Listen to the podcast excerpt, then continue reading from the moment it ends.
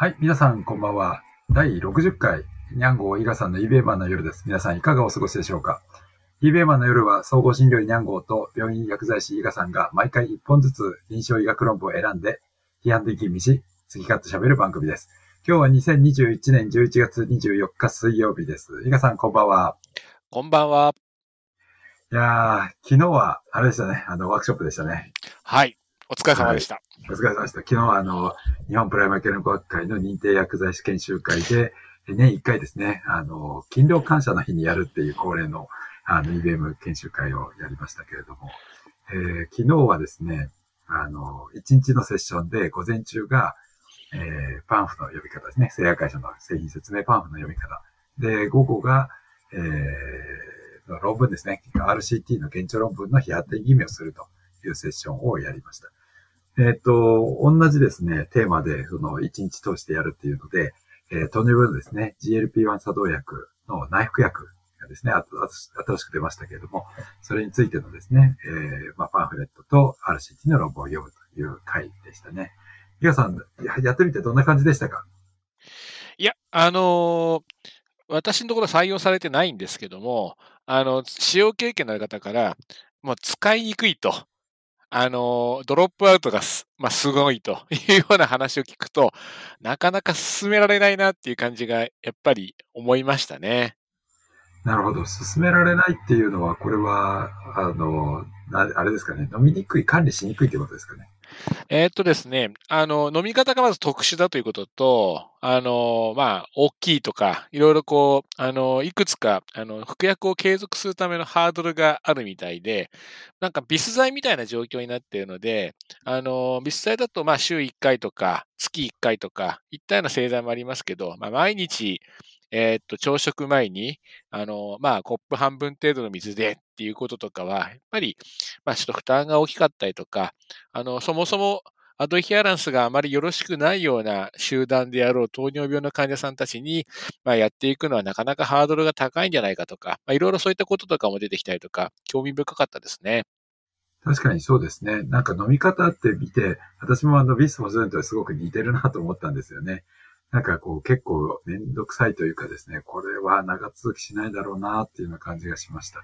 また薬価もね、結構高いですから、本当に続けてくれるのかなっていうようなことはね、ありますよね。一見注射から内服に経口剤にっていうので、お魅力的だなっていうふうに思うんですが、なかなかそうはいかなそうだなっていうのが、ちょっと正直な印象でしたね。そうですね。なんかあの、ね、ヘモグロビン C は下げますとか、体重を減らしますっていうのが出てましたけれども、結局神経科イベントについては、なんかよくわからない。まあ、比列、プラズマに対して比列性だという話がありましたけれども。で、謎に、あの、総脂肪えが減るんですよね。だから、あれがなんでなのかなと。で、たまたまなのかもしれないですし、まあ何か理由があるのかもしれないっていうのは、まあ、今後、また研究を見てみないとわかんないんですけど、なぜ一本しかないので、今のところでそれをなんか率先して使うっていうのは、まあ早急かなという気はしますよね。まあ、逆に痩せ薬としてなんか注目されてる感じが、まあ、あの、今年に入ってから湧き立ってる感じはありますけどもね。まあでもあのスタディを見てもですね、BMI が30以上とか35とかですね、そういった患者を対象にしているので、痩せ薬といってもですね、本当にもう超高度肥満みたいな人の、まあ、あの、痩せるのには役に立つかもしれないみたいな、そんな程度ですよね。確かにそうですね。あの、減量の研究でもやっぱり、あの、100キロ超えとかそういう人たちがもう目白押しの、あの、参加者だったので、はい、そう思うと、あの、通常のちょっとぽっちゃりさんにはどうかなっていう感じはありますよね。ちょっとやっぱりレベルが違うみたいな、そういった話がありますね。まあやっぱりあの、ね、対象を誰にしているのかっていうことをきちっと見るっていうのが大事だなというふうに。そうですね。データだけ見るとなかなかそこまでは読み込めない感じがありますもんね。そうですね。まあ、グループワークもですね、非常にあの、昨日はですね、チューターの方々がですね、あの、ベスクラブと、えー、EBM、IBM エデュケーター、フェローシッププログラムの方々がたくさんついてくださったので、えー一つのグループ、だいたい4、5人の参加者に対して、まあ、1人から2人のチューターがついたっていう、かなりですね、濃密な、まあ手厚いフォローをですね、していただいたっていうような感じかなというふう贅沢でしたね。はい。そしたらですね、えっ、と、今日も早速、えー、2本ですね、論文をご紹介したいと思います。まずはですね、私の方から、えっ、ー、と、JAMA インターメンスにちょうど一昨日載ったばかりのですね、論文になります。で、えっ、ー、と、ビスポスネットってコスト少々の患者さんに使う薬ですね。それのですね、効果発現までの期間を見たんですね。このタイムトゥベネフィットっていう指標がですね、えー、その治療効果の時間軸に沿ったですね、あの、効果指標ということになるんですけれども、これを見たあの研究ですね。で、これはメタアナリスなんですけれども、システマティックレビューではないんですね。えー、コスト少々と診断された閉経後の女性を対象とした研究で、既存のですね、椎体骨折、または骨密度が T スコアマイナス2.5以下、つまり骨粗鬆症の患者さんが対象になっています。で、股関節骨折を起こした患者さんですね。これはですね、骨折の絶対リスクが高いということで、この研究からは除外されています。またですね、骨粗鬆症まで至っていない骨減少症の患者さんが半分以上いる研究とかですね。あるいは男女両方を対象とした研究とか、あるいはですね、ステロイド誘発性の骨粗鬆症みたいな二次性の骨粗鬆症に関してはですね、まあ話が違うということで、この研究からはやはり除外をされています。で、え、インターベーションコンパリゾンはですね、これアレンドロネート、リセドロネート、えー、ゾレンドロン酸、この3種類の薬が、え、検討されております。で、アウトカムはですね、最初の非椎体骨折が起こるまでの時間。でこれをですね、どれだけ効果が得られるのかっていうので、絶対リスク減少率ですね。これが、例えば0.2%とか0.5%とか1%というところをですね、まあ、域値としてそこに達するまでの期間というのを調べています。また、セカンダリーアウトカムとしては、股関節骨折、そして臨床的な椎体骨折、また、あらゆる種類の臨床的な骨折というものに対して、これも ARR ですね、0.1%、0.2%、0.5%、そして1%の域値に達するまでの時間ということを評価しております。この研究はですね、国乱レビューではありません。グレードアプローチも用いていません。モラル的な検索をしようという努力は実はされていませんで、ビスフォスェントの治療を含む RCT を見つけ出すのに、USPSTF の2018年のシステマテックレビューと、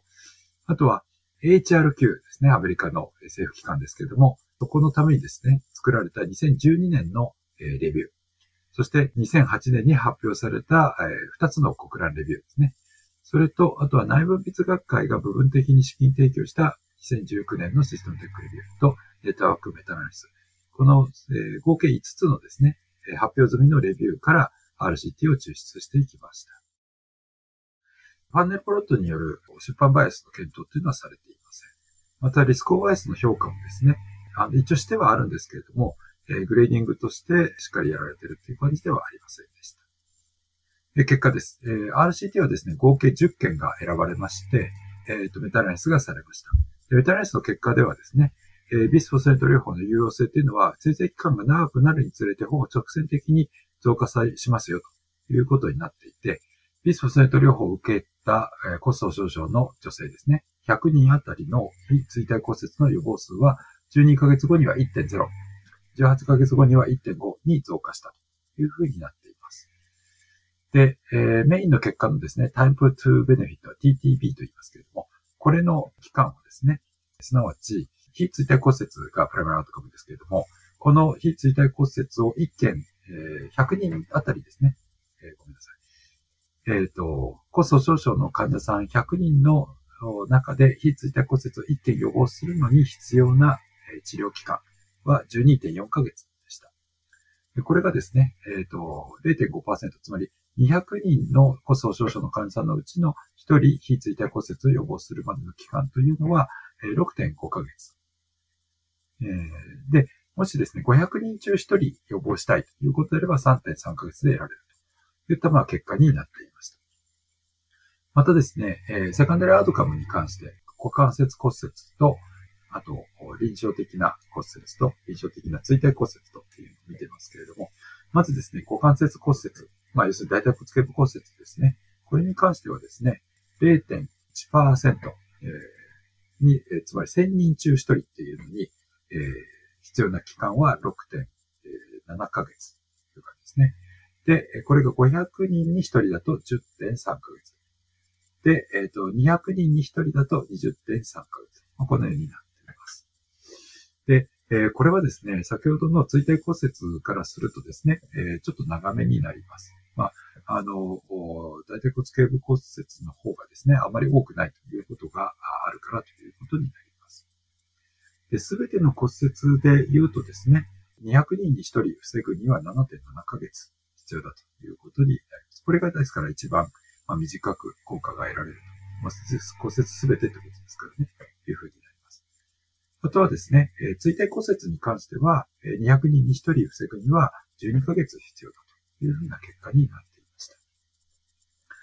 えー、こういったですね、普通は、あの、研究で、えー、骨折の予防って言った場合にはですね、えー、最終的に、まあ、観察期間何ヶ月で何パーセントから何パーセントに減ったというような言い方をすることが多いと思いますけれども、この研究の特徴はですね、そういったこう、時間軸に横断するような、ある一時点でですね、効果を見たっていうものではなくて、時間軸に縦断して、このぐらいの効果を得られるのにはどれぐらいの期間がかかるかという指標で見ているという意味で画期的だと思います。こういった TTB をですね、用いた効果を見たビスフォソイトについての研究というのは実は過去に1件だけありまして、そちらの結果はですね、フィット研究というあのコスト少々のビスフォソネットについてのあの研究では、まあ、一番古いですね、大規模臨床試験があるんですけれども、まあ、その自己解析として行われていて、で、大体結果として同じぐらいなんですね。11ヶ月目で大体、えっ、ー、と、ARR が1%ですかね、になるといったことでですね、まあ、今回とほぼ同じ結果になっていましたということなんですね。つまり、えっ、と、100人に1人の、えー、非椎体骨折を防ぐのに、まあ、約1年かかると。1年継続して治療しないと、それぐらいの効果が得られないということに、まあ、なっていたわけです。で、まあ、今今研究日いろいろこう長所短所ありますけれども、まあ、まずですね、えー、あのシステマティックレビューになっていないということから、まあ、選ばれたですね、えっと、RCT によるメタライスということがありますので、まあ、ひょっとしたら漏れているものがあるかもしれません。出版バイアスも全然検討されていないので、まあ、そういった意味だとですね、偏りがある可能性はあるかもしれません。ただですね、えー、もともと採用されたシステマティックレビューがですね、例えば国内レビューみたいな、あるいは USPSTF とか HRQ のものなんかは、きちっとですね、あの、グレードに沿った、え、システムテクレビューが行われていたりとかしますので、そこから抽出してきた RCT だということを考えるとですね、まあ、あの、出版バイアスはあまりない可能性が、まあ、高いんじゃないかなというふうには思います。またですね、今回の研究はですね、骨粗鬆症の患者さんの、えっと、あとはですね、非椎体骨折の起用とある。が、えー、対象になっています。えっ、ー、と、ちょっと待ってくださいね。あ、ちょっと間違えましたね。えー、この研究はですね、骨粗鬆症の患者さんで、えー、まあ、既存の椎体骨折、または、まあ、T スコアが悪いという患者さんを対象にしているということがあります。ですので、そうじゃないですね。えー、先ほど除外したといった、えー、大腿骨頸部骨折の患者さんとかですね、あるいはステロイド誘発性の骨粗鬆症の患者さんとかには、まあ、当てはめることはできないんじゃないかというふうに思います。で、またですね、この研究で見ているのはですね、それぞれの RCT の期間だけということになりますけれども、多くの RCT はですね、大体3年未満の観察期間しかないんですね。一番長いものでも、え、48ヶ月ということになっていますので、ま、4年ぐらいしかやっぱりないんですね。で、あの、リスナーの皆さんもですね、ご存知のように、まあ、ビスフォセントはですね、あの、長く使えばですね、滑骨壊死とか、あるいは異形骨折とかいう、えー、有害事象が増えるということが言われています。骨折全体で見てもですね、えー、3年以上経つと、えー、増加に転じるということがありますので、えー、この観察期間以上のところに、部分に関してはですね、えー、それだけ効果が増えていくのかということに関してよくわからないですね。おそらく、えー、頭打ちして、えー、ま、骨折が逆に増えてしまう。つまり、え、効果がですね、え、どっかでピークを迎えて、それ以降は劣るということがあると思いますので、まあ、あの、えー、あまり長期に関しての、え、効果について、えこの研究では、まあ、わからなかったということになります。またですね、骨折の効果についてしか見ていませんので、例えばですね、消化系の副作用がどうかとかですね、あるいは学校停止がどうかということに関しても、この研究ではよくわかりま。たですね、メインの結果で、え直線的にですね、骨折予防効果の受けられる恩恵というのは増えていくということが言われていましたけれども、ビスフォストネットの RCT を見てみるとですね、骨折予防効果というのは最初の1年は全く差がなくて、え、1年経ったところから、あるいは1年半経ったところからですね、えー、プラセボに対してビスフォスを使うと骨折が減らせるという効果が出ている研究がほとんどということになりますので、1年未満で効果が、得られるというのは、まあ、なかなか大しにくいんじゃないかなというふうに個人的には思っております。ということで、まあ、あの、面白い、解析をしている研究だとは思いますけれども、まあ、あちょっと言えることには限界があるかなと思いますし、えそれがですね、一人歩きしないように、えしたらあいいのかなというふうに思います。私のからは以上です。はい、ありがとうございます。聞いてくるまでそこそこ時間もかかって、でも使いすぎちゃうとまた逆に、えー、困ったことが起きちゃうっていうのはなかなか、あれですね、さじ加減が難しそうな薬になっちゃいますね。そうですね。やっぱり、まあ、使い始めた時にいつやめるかっていうことはある程度考えた上で始めるっていうことをするべき薬じゃないかなというふうに思いますね。あよく言われますね。やめ時を考えてから使おうとか、なかなかそこまで配慮して始めることってないですもんね。まあ、すべての薬においてね、本来はそうすべきですよね。はい、ありがとうございます。じゃあ続いて伊賀さんの方からどうぞ。はい。えー、私の方からは、えっ、ー、と、先月の19日に JAMA で版された、えー、禁煙に関する、えー、研究になります。えっ、と、バレニックにですね、チャンピックスと、あとニコチンパッチを使った、まあ、禁煙ですけども、まあ、おおむねですね、2ヶ月、3ヶ月ぐらいですかね、の、えー、治療期間で、まあ、一段落ということなんですが、まあ、それを延長すると、より一層ですね、えー、禁煙の、えー、効果というのが得られるのかどうかということを、まあ、あの、調べた研究になります。まあ、そもそもタバコは、まあ、様々な害が指摘されていますけれども、まあ、それを、まあ、中断させるために、まあ、えー、カウンセリングであるとか、まあ、行動療法なようなものに加えて、まあ、薬物治療を、えー、追加することによって、禁煙の効果がまあ高まるとか、いったような先行研究がまああります。で、まあ、それをまああのやってもやっぱり、えー、禁煙が成立しなかったという時に、じゃあ、薬物治療の期間を延長することで、まあ、効果が得られるんじゃないかということとかは、いろいろ指摘はされているようで、まあ、先行研究もあるんですが、まあ、結果がまあいまいちばらついていたりであるとか、いうこととかはあったようです。で、今回、まあ、それらをですね、解決することを目的として、ランダム化比較試験が、まあ、企画されて、まあ、その結果、今回報告されたということになります。で、研究のピコなんですが、まあ、英語を話すことができて、過去、6ヶ月間に、1日あたり5本以上の喫煙をしていて、呼気の一酸化炭素濃度が 5ppm 以上の18歳以上で、現時点、まあ、エントリー時点で禁煙を希望していて、まあ、その時点で禁煙の治療を受けていないということ。で、30日以内に他のタバコ製品ですかね、タバコで、えー、葉巻とか、えー、鍵タバコとか、電子タバコとか、鍵タバコとか、そういったものを使用していないということ。であと、えっ、ー、と、電話でのエントリーや、あと、えっ、ー、と、カウンセリング等があるので、まあ、電話が使用できる状況にあるということ。あと、えー、バルニクインですね、チャンピックスを使うこと、あと、ニコチンパッチを使用できるというようなことが、まあ、可能な人であり、まあ、そういう意思があるということと、あと、えー、およそ1年間の通院が可能であること、などですね、まあ、様々な、あのまあ、エントリー基準があって、まあ、そういった人を対象にして、えー、っとですね、まあ、治療対象というのは4群になっていて、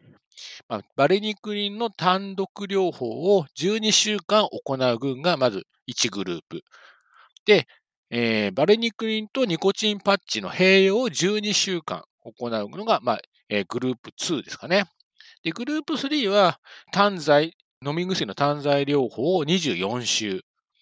で、グループ4がニコチンパッチを併用して24週間という、えー、4つの群で、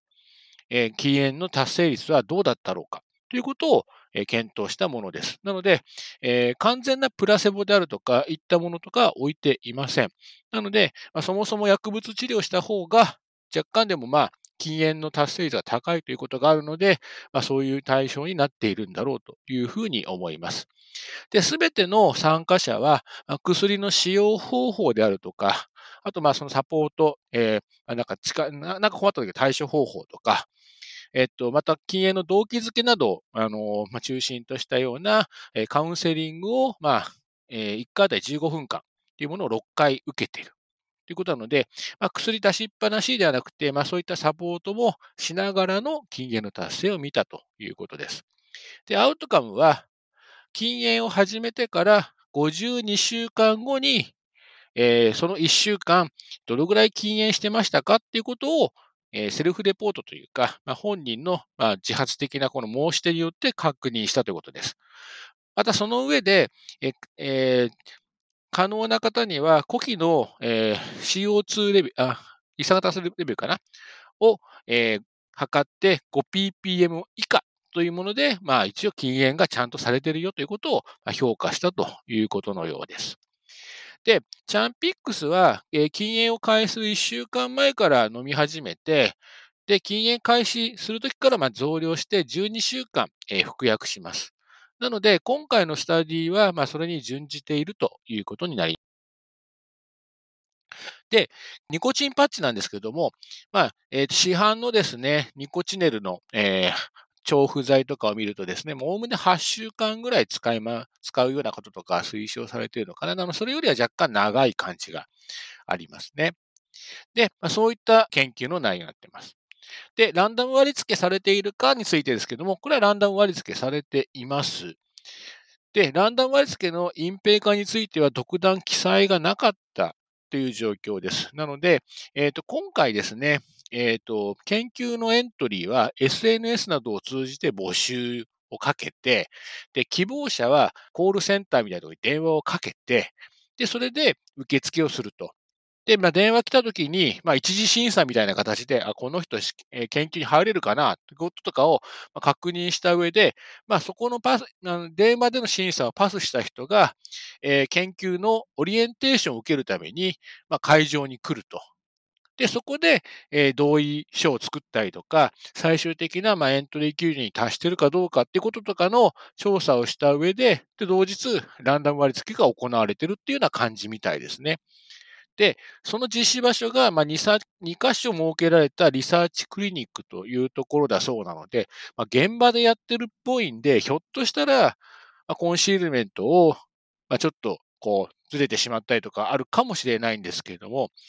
まあ、どの軍もですね、何かこれに有利にしようっていうような雰囲気があるかっていうと、なんとなくわかりにくいので、まあ、えっ、と、実質、えーコンシールメントが破綻する可能性あるけども、そこまでする意義があるかなっていうところはちょっとあるかなと思います。で、ベースラインについてですけども、えっ、と、今回ですね、珍しくですね、結果にですね、差はないよ、バランス取れてるよっていうような記載はなかったです。ありのまま見てくれっていう感じだったので、逆に潔い感じはあったんですが、まあ、どこに違いがあるのかなってなかなか分かりにくい感じでした。まあ、よく頑張ってる感じがするなというような、え印象を受けています。で、ランダム割付なんですけれども、一応、あの、層別化ブロック割付ということをしているので、あまりばらつきがないようになる、あの、工夫が元からされているというふうに考えると、まあ、ある程度均質になっているかなというふうに思います。で、背景要因を見てあげると、えっ、と、喫煙歴が、まあ、30年弱っていう形で、まあ、喫煙本数も、まあ、平均で15、6本ぐらいなところですかね。なので、まあ、結構、まあ、ヘビースモーカーかなっていう感じです。で、ニコチンの依存度のスコアリングについては、まあ、5点程度ということなので、強度の、まあ、依存状態とは言わないですけど、まあ、普通に依存というような感じの、まあ、そういった集団の人たちでした。で、ITT かどうかなんですけども、こちらについては ITT したとか、えー ITT を計画したみたいなこととかは、特段書いていませんでした。通常は、えー統計解析のところに書いてあったりするもんですけども、まあそういった文字は全くなかったです。で、えーと割り付け人数と結果の人数を比較してみると、まあそこのニーズは同じなので、まあ、一応 ITT 頑張ってるのかなというふうに判断しました。で、結果に影響を及ぼすほどの脱落があるかについてなんですけども、追跡率は、実最終的には70.4%というような状況ですので、トップジャーナルからすると、まあ、8割まではいってないなって感じなんですが、まあ、掲載されて、まあ、ちゃんとそれで、成り立っているという状況です。で、えー、ちょうど研究期間中に、えー、コロナの流行があったりであるとか、いったちょっと不幸な事情もあったんじゃないかなとは思うんですが、もともとまあ禁煙にですね、多分何とか失敗しているような人たちがエントリーしているかと思うので、途中で脱落したりとかいうのもあるの結構あるんじゃないかなってことを見ると、まあ、よく7割も続いたねっていうところかもしれないです。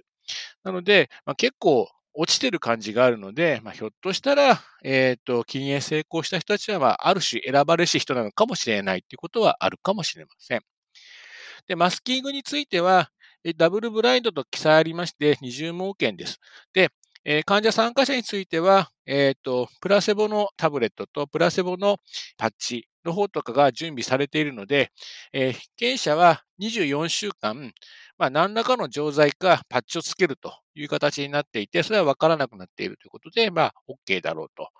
で、治療者について、介入者についても多分分からなくしてるんだろうとは思います。で、同じような介入をしているので、そこは多分担保されているかと思います。アウトカム評価者は、えー、マスキングされていると明確に書かれておりました。で、症例数ですけども、まあ、結果に有意差は効果ありませんでした。ですので、サンプル数が足りてないかどうかっていうことは、本文中でその計算されているかどうかを見る必要があります。で、実際計算されていて、当初、1000人のサンプルサイズでエントリーを開始していたんですけども、どうも検出力弱いらしいというような感じになってですね、途中でプロトコール改変があって、1250人に増やしています。で、えっ、ー、と、一応今回、あの、その数は超えているということなので、まあ、症例数は一応十分だろうというふうに考えております。ということで、えー、結果ですけども、えー、主要評価項目ですね、の52週時点での自己申告による、まあ、直近7日間の禁煙の程度についてですけれども、バルニクに単独12週間投与の人で25.1%、で、12週間の、えー、バルニクインとニコチンパッチの併用群で23.6%。で、単独の24週目で24.4%って形ですね。で、あの、どの群で比較しても、えー、大体24、5%ということで、統計学的な優位さは認められなかったという状況になっています。で、今回ですね、あの、まあ、残念ながら差は出なかったということで、これ、もう本当にあの、延長する理由がないのかっていう形なんですけども、中にはですね、過去の研究では、まあ、延長した方がいいっていうこととかもあったようなんですけども、どうやらその時の先行研究の一酸化炭素の呼気中のカットオフ値が、今回 5ppm なんですけども、もうちょっと高い水準でカットオフされていたっていうことがあるので、ひょっとしたら、まあ、それで禁煙の達成率っていう評価が落ち込んだんじゃないかってことが考察されていました。ということは、過去の研究では、まあ、ちょっとちらついしてたりしても、まあ、それを見過ごしていた可能性があるかもしれないなっていうような結果なのかもしれないということも言えるかもしれません。なので、まあ、ちょっと今回厳しめのカットオフで、まあ、禁煙の達成がどうかということを見ていて、まあ、薬剤、薬物治療と、まあ、カウンセリングとかを加えると、まあ、大体4分の1程度の人は、まあ、禁煙ができるだろうということのようですが、まあ、えっ、ー、と、こういった禁煙治療は、まあ、禁煙したり、また、吸い始めちゃったりとか、いったことを、まあ、入り戻ししながら繰り返していくというものらしいので、なので、まあ、えー、根気強くですね、まあ、治療を続けていったりとかすることが必要じゃないかということとかも、うん、指摘されておりました。なので、まあ、単に治療期間を長くすればいいというものではなさそうなので、まあ、ちょっと個々の特性に合わせた何か対応というのが、まあ、必要なのかもしれないし、まあ、今後そういった研究を待っていくということも、まあ、必要なのかもしれないなというふうに、えー、思いました。以上です。はい、ありがとうございました。いやー、これまた面白い研究ですよね。なんかこう、併用しても期間を変えてもあまり変わらないっていう、割衝撃な感じですけれども。結構人種によって、あの、禁煙の達成も違うとかいうことがあるみたいで、まあ、そのあたり割り付けの時には工夫しているようなんですね。なので、まあ、単に、あの、確一的な治療をすれば、もうこれで禁煙ができますよっていうものでは、なんかなさそうな雰囲気ですね。そうですよね。これ、あの、興味深いのは12週と24週で変わらないっていうことですけれども、はい。これは、えっ、と、23週の時点でもあんまり差がないので、その、要するに、えっ、と、治療を終えたらそのうち結局吸い始めちゃうよっていうことではなくて、治療を続けていても、まあ、要は、その、23週目だと12週の人はもう治療してなくて、はい。えー、ね、11週経ってるわけですから、その時点でも、えー、使い続けた人とさほど変わらないっていう、要するに使ってるか使ってないかあんまり関係ないっていうような感じになっちゃいますかね。なので、ひょっとしたら、まあ、どんな、まあ、治療手段であっても、まあ、えっ、ー、と、まあ、まあ、禁煙治療すると、まあ、うまくいく人は、まあ、ちゃんとうまくいくし、ダメな人は、結局ダメなんだなっていう感じなのかもしれないなっていう雰囲気が漂いますよね。なんか、ちょっと元も子もないみたいな感じですけれども。でも、まあそういうことなんでしょうね。つまりその禁煙治療っていうのに対してのこう薬物治療のあの占める割合がそんなに大きくないかもしれないっていうような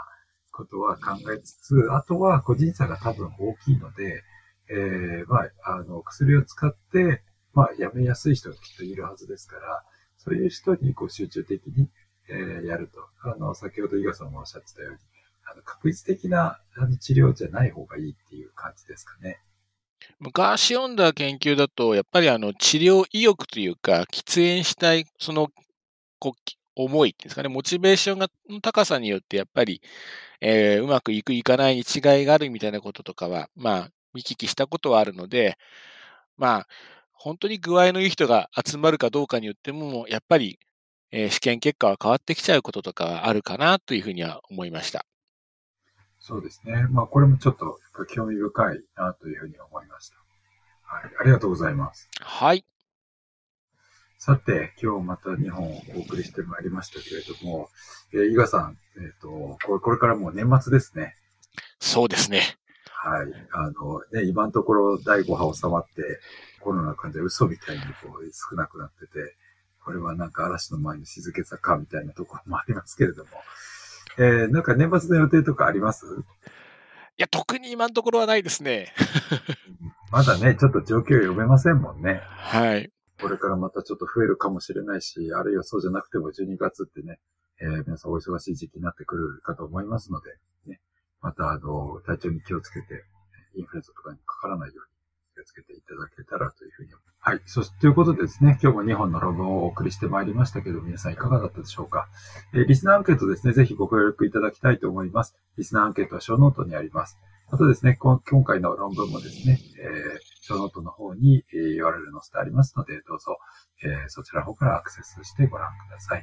えー、イベマの夜は月1回配信してますので、また聞きに来ていただければ大変嬉しく思います。本番組はアンカー、Apple Podcast、